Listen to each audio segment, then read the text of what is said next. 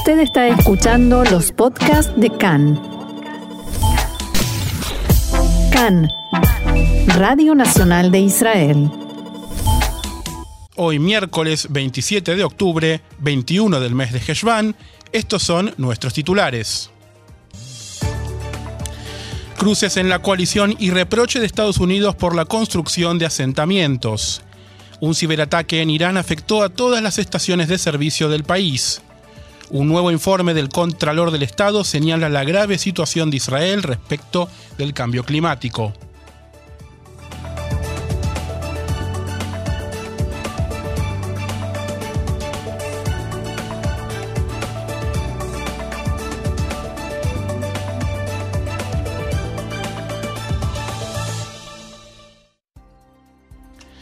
Vamos entonces al desarrollo de la información que el día de hoy comienza con la política local porque el primer ministro Naftali Bennett está tratando de tranquilizar los ánimos y bajar el tono de los enfrentamientos dentro de la coalición de gobierno.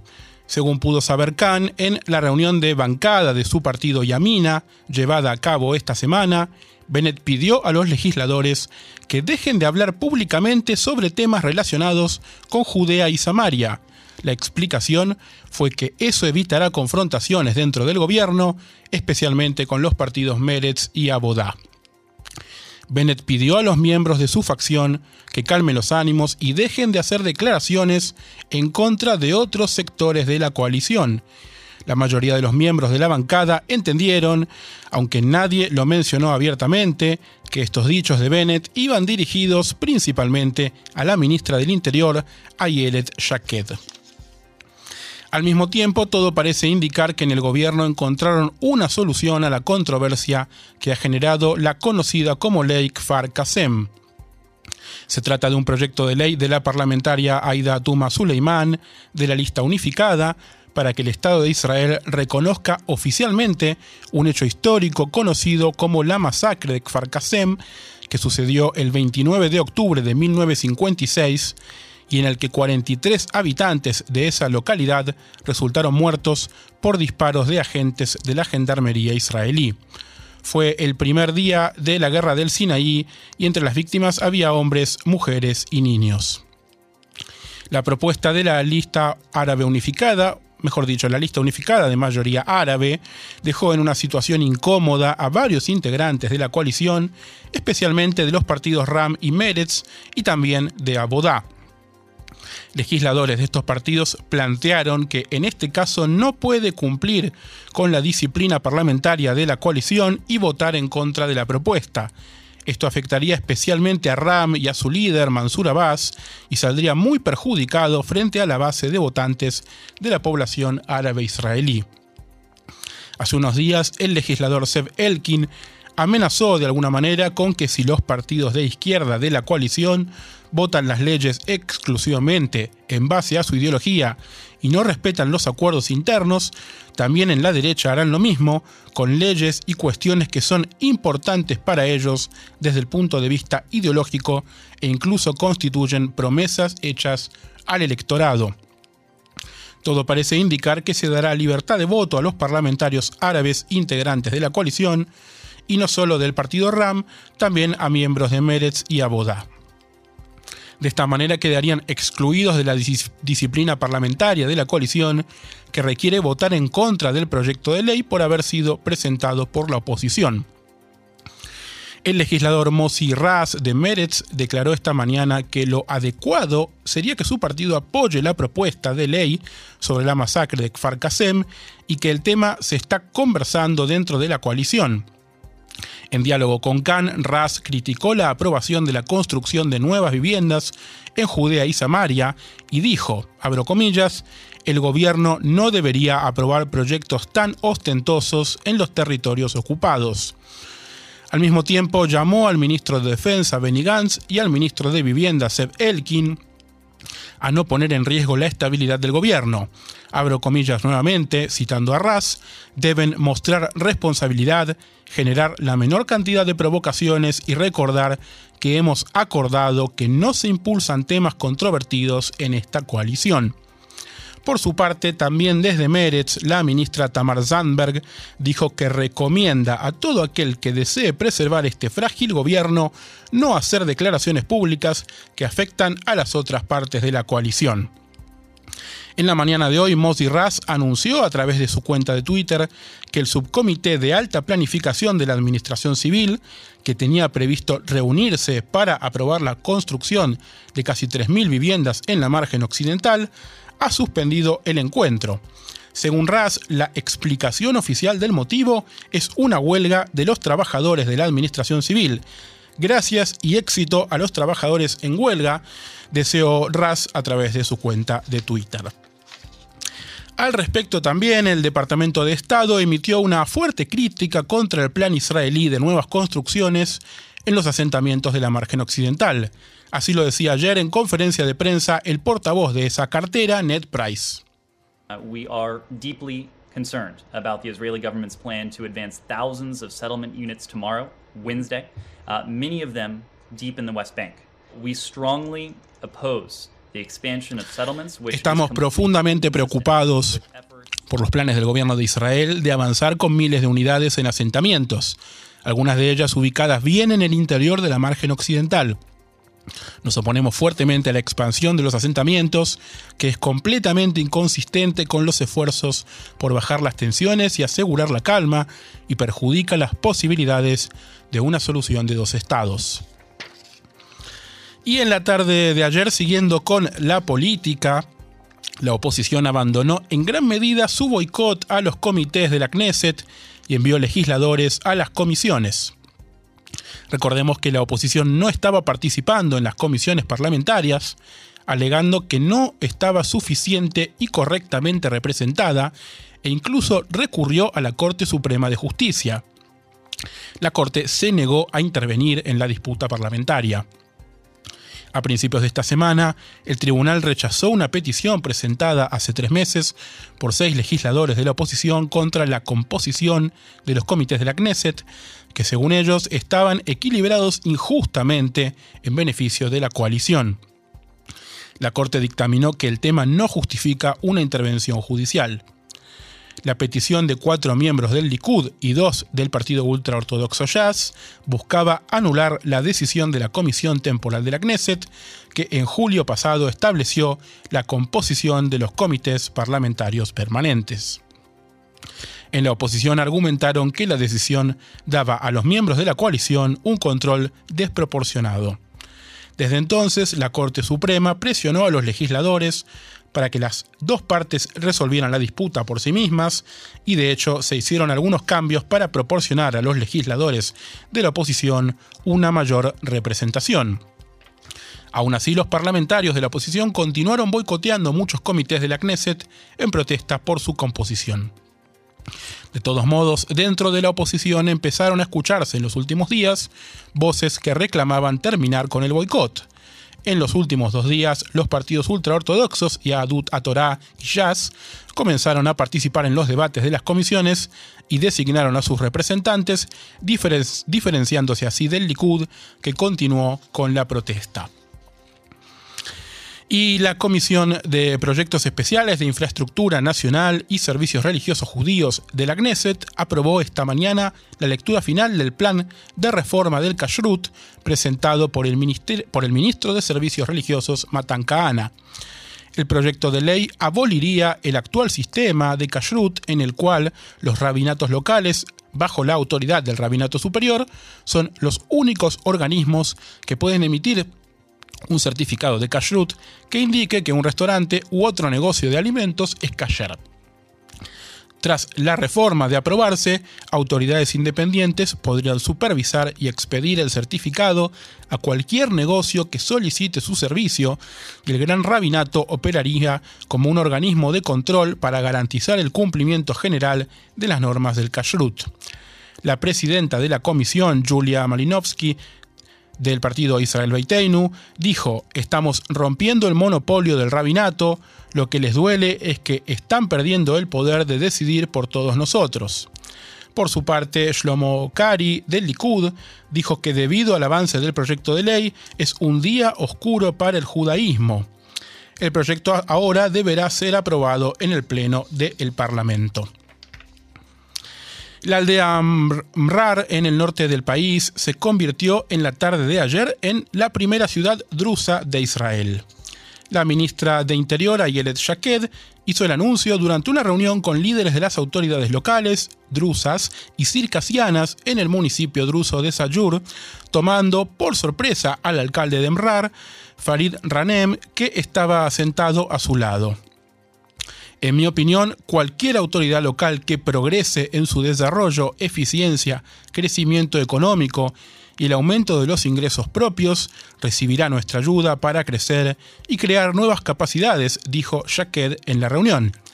La ministra sostuvo que el desarrollo es una prueba más de los fuertes y valientes lazos entre los pueblos druso y judío un comité del Ministerio del Interior había recomendado el cambio de estatus de Consejo Local al de Ciudad debido a la implementación por parte de las autoridades de EMRAR de procesos de planificación económicos y organizativos que cumplen con los requisitos del Ministerio para este cambio. La ahora ciudad de Emrar tiene una población de mayoría drusa, junto con minorías cristianas y musulmanas, de alrededor de 24.000 personas, con planes de desarrollo que se espera que aumenten a 30.000 en los próximos años.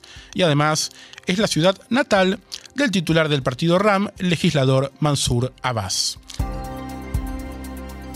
Continuamos aquí en Cannes, Radio Nacional de Israel, con la información. Hace minutos hablábamos de la ley de Kfar Kasem, hace minutos nada más. La Knesset, el Pleno del Parlamento, votó por esta ley que no fue aprobada por un total de 93 votos en contra, contra 12 a favor. Votaron a favor, por supuesto, los miembros de la lista árabe conjunta que eh, la, la, promovieron, junto con miembros de RAM, de Meretz. Eh, seguiremos seguramente hablando mañana de las repercusiones de este voto. Continuamos con la información a solo cinco días de que los líderes mundiales se reúnan en Escocia para una importante cumbre destinada a frenar el amenazante cambio climático. El Contralor del Estado, Mataniao Engelman, difundió en la tarde de ayer un informe sobre la grave situación en que se encuentra Israel en este aspecto. Engelman hizo hincapié en la falta de acción de los sucesivos gobiernos israelíes durante la última década para preparar al país para la inminente crisis climática. El documento de 659 páginas detalla cómo los anteriores gobiernos tomaron decisiones una y otra vez que luego no se presupuestaron ni se implementaron adecuadamente. También muestra cómo el aumento de las emisiones de gases del calentamiento global, más típico de un país de tamaño mediano, se ha ocultado manipulando las cifras cómo los objetivos poco ambiciosos para reducir las emisiones hicieron que la economía pierda un potencial de 217 mil millones de shekels y señala que el objetivo del Estado de que el 30% de la energía provenga de fuentes renovables para 2030 es el más bajo de la OCDE. Al presentar el informe en la Knesset, Engelman decía lo siguiente.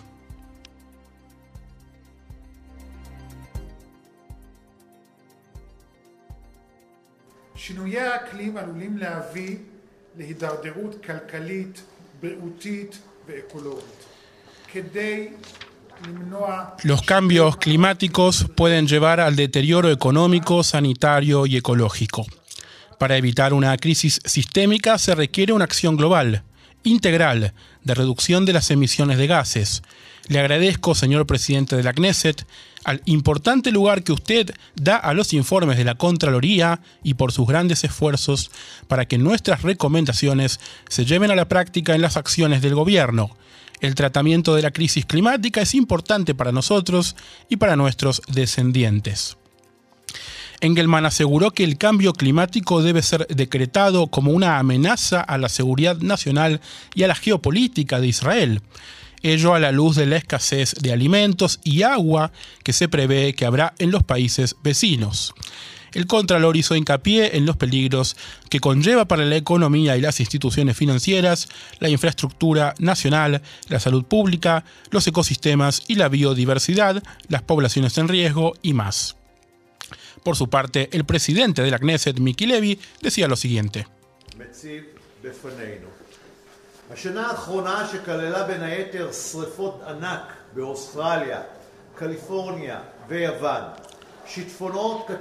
El último año, que incluyó, entre otras cosas, incendios gigantescos en Australia, California y Grecia, inundaciones letales en Alemania, sequías y récord de altas temperaturas en todo el mundo, hizo que muchos en el mundo comprendan que la crisis climática no es solo un pronóstico apocalíptico, sino una realidad que influye en la realidad de nuestras vidas aquí y ahora el Estado de Israel no actuó hasta ahora para enfrentar de un modo satisfactorio la crisis climática.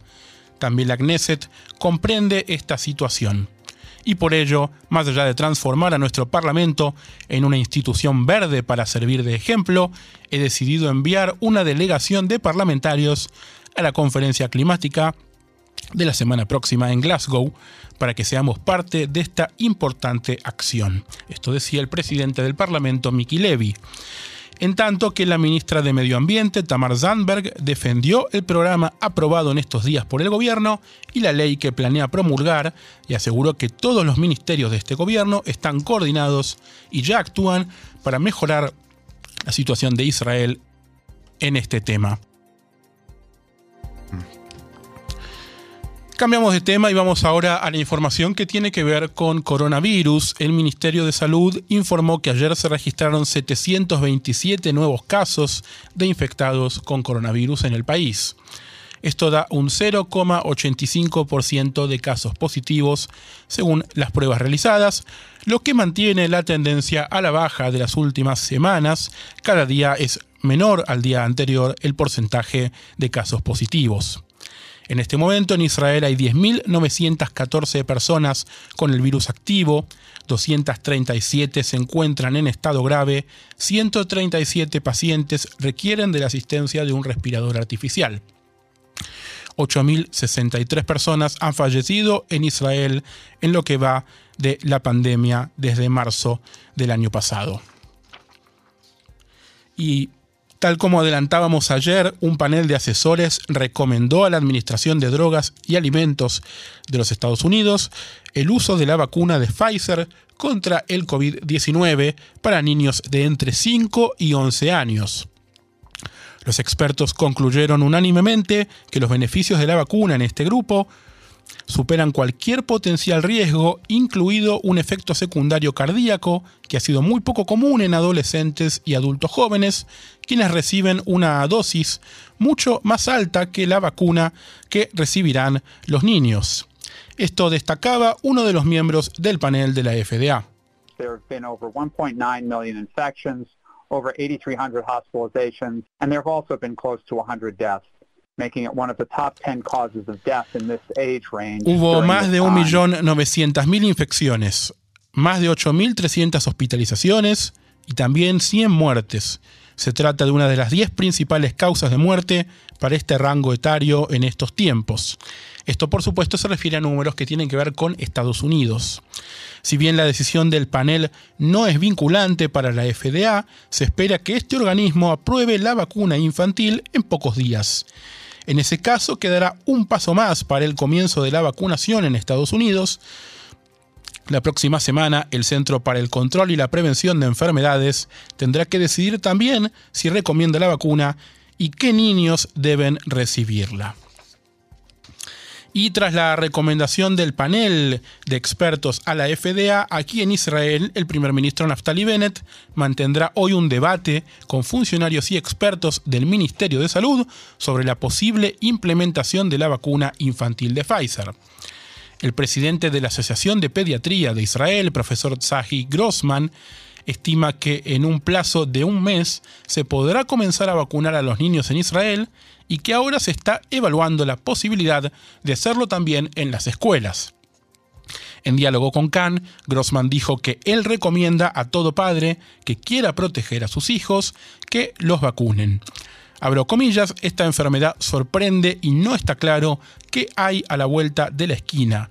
No queremos llegar a una situación en la que llegue una quinta ola de coronavirus y nosotros no estemos vacunados, dijo el experto. El profesor Grossman aseguró además que el efecto secundario conocido, la miocarditis o inflamación del músculo cardíaco, aparece con intensidad muy leve y el riesgo de enfermedad es mayor que el riesgo de la vacuna. El riesgo de la enfermedad de coronavirus, por supuesto. Otra noticia que tiene que ver con las vacunas es que a partir del 15 de noviembre Israel permitirá la entrada a visitantes que hayan recibido la vacuna rusa Sputnik B. Hasta ahora Israel solamente aceptaba las vacunas reconocidas por la FDA de los Estados Unidos, algo que por supuesto no tiene la vacuna Sputnik. Aquellos que hayan sido vacunados con Sputnik deberán someterse a una prueba serológica, además de las pruebas de PCR estándar que todos los visitantes deben realizar antes de abordar su vuelo y al llegar al país. Recordemos que a partir del 1 de noviembre, turistas vacunados podrán ingresar a Israel siempre y cuando hayan recibido el refuerzo de la vacuna o haya pasado menos de seis meses de la segunda dosis. Y ya que hablamos de viajes y de turistas, ahora lo hacemos en sentido contrario, porque Estados Unidos está considerando incluir a Israel en su programa de exención de visas turísticas. El secretario de Seguridad Interior de ese país anunció Alejandro Mayorkas, anunció que también en Bulgaria, Chipre y Rumania están siendo evaluados para recibir este beneficio que permitiría a los ciudadanos de estos países visitar Estados Unidos por turismo o negocios por hasta 90 días sin necesidad de un trámite previo. El primer ministro Naftali Bennett planteó este tema en su reunión con el presidente Joe Biden en la Casa Blanca en agosto pasado. Biden dijo entonces que ambos ordenarían a sus funcionarios trabajar para que Israel cumpla con los requisitos del programa. Hasta la fecha, 40 países reciben esta, esta extensión, siendo Croacia el último agregado a la lista. Debido a la cantidad de casos retrasados y el cuello de botella generado para los empleados consulares norteamericanos debido a la pandemia del COVID-19, actualmente puede haber hasta dos años de espera y de demora al solicitar el turno para tramitar la visa turística a los Estados Unidos. De aprobarse esto, esta demora por supuesto quedaría nula y simplemente con el pasaporte israelí se podrá ingresar a Estados Unidos sin trámites previos. Nos quedamos por un momento en Washington, donde un grupo de 35 senadores republicanos presentó ayer un proyecto de ley para impedir que la administración Biden reabra el consulado norteamericano para los palestinos en Jerusalén. Dado que los republicanos carecen de mayoría en ambas cámaras del Capitolio, y de que probablemente ningún demócrata respalde una legislación que apunta directamente contra el presidente Biden, el proyecto tiene muy pocas posibilidades de ser aprobado.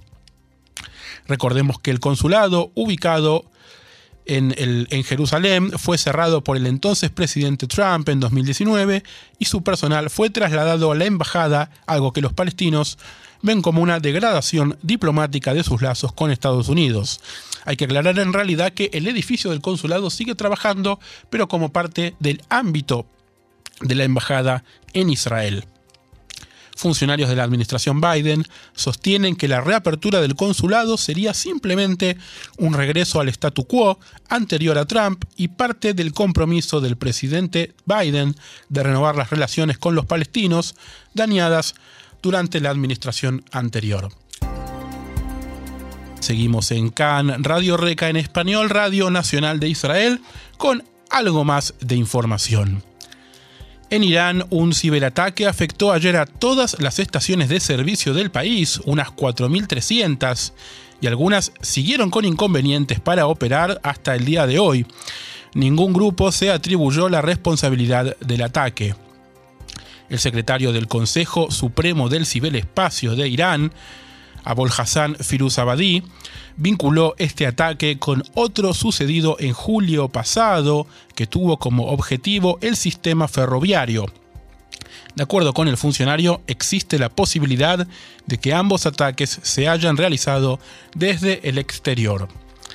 El ciberataque sucedido ayer dejó inútiles a las tarjetas electrónicas emitidas por el gobierno que muchos ciudadanos iraníes usan para comprar combustible subsidiado.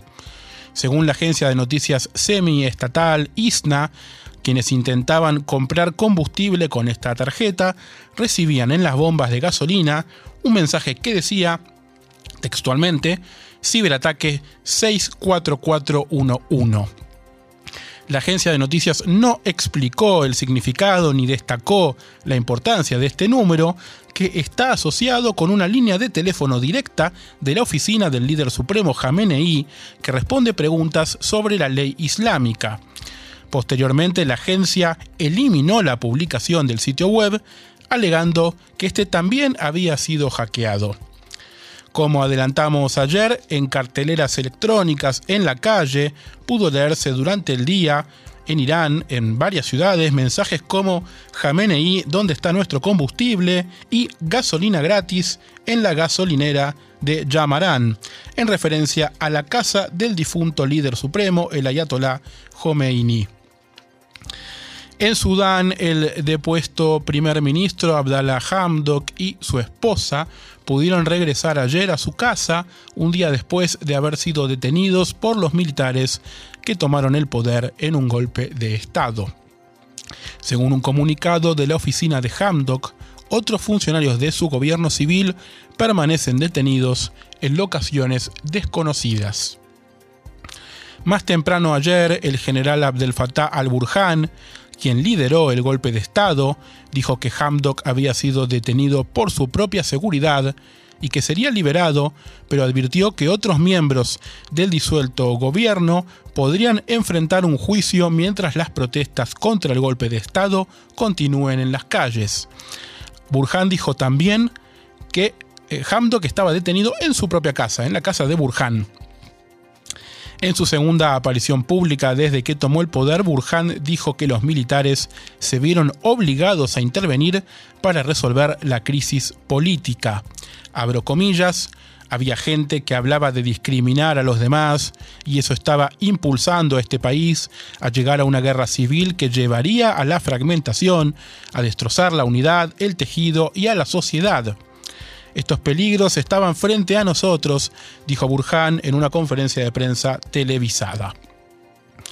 El golpe se produjo menos de un mes antes de la fecha en que Burhan debía entregar el liderazgo del Consejo Soberano que, gobernaba, que gobierna el país a un civil, o gobernaba mejor dicho. Debía entregar este liderazgo a un civil un paso que por supuesto habría disminuido el control del poder por parte de los militares y recordemos que Burhan dijo que él solamente entregaría este poder a alguien elegido democráticamente por el pueblo. El secretario de Estado norteamericano Anthony Blinken pudo conversar ayer con Hamdok en el primer contacto de alto nivel que Estados Unidos tuvo con Sudán desde el golpe y la suspensión de la ayuda estadounidense. Blinken recibió con beneplácito la liberación del depuesto primer ministro y destacó que la Casa Blanca apoya una transición a la democracia liderada por civiles. En Irak, al menos 12 personas resultaron muertas y 20 heridas anoche en un atentado atribuido al grupo Estado Islámico al noreste de la capital, Bagdad. El comandante de la policía local, Ixan al-Rebegui, informó esta mañana que el número de muertos había aumentado 12 y que se han impuesto medidas estrictas de seguridad en la cercanía del pueblo de Al-Rashad y las aldeas vecinas y no se permite el movimiento a menos que sea necesario.